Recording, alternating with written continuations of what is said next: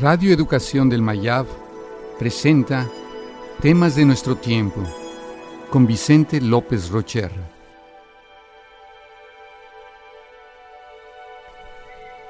El caos.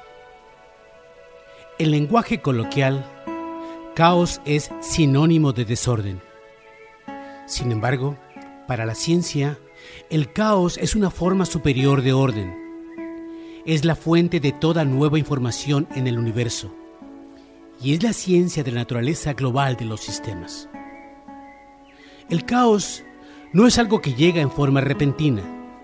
Lo que determina su aparición son las pequeñas e imperceptibles influencias a que los sistemas son sometidos. Los ligeros aumentos de temperatura en algún lugar del planeta, retroalimentados por una pequeñísima velocidad del viento en otro punto, más una mínima presión atmosférica, llegan a producir los fenómenos más impresionantes que hemos visto, tornados, tormentas y tifones. El caos se caracteriza por la no linealidad de sus manifestaciones. Un sistema caótico posee mecanismos de retroalimentación que crea circuitos en los que la salida revierte hacia el sistema como entrada y la nueva información lo hace más complejo y más caótico. Algunos sistemas sociales canalizan sus recursos en aislarse del mundo y del caos.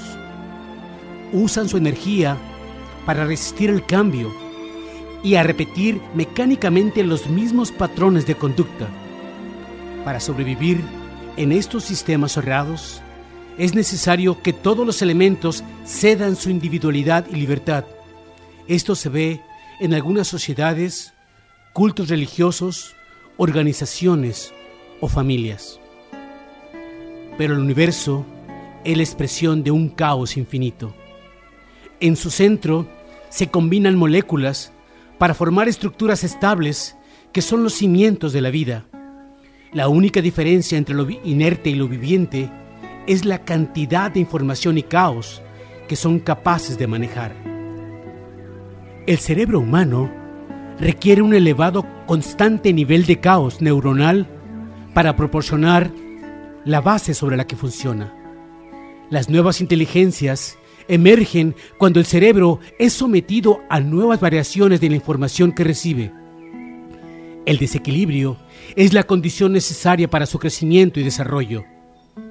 Después del caos y la crisis, hay un solo camino, crecer, madurar y convertirnos en aquello a lo que estamos destinados.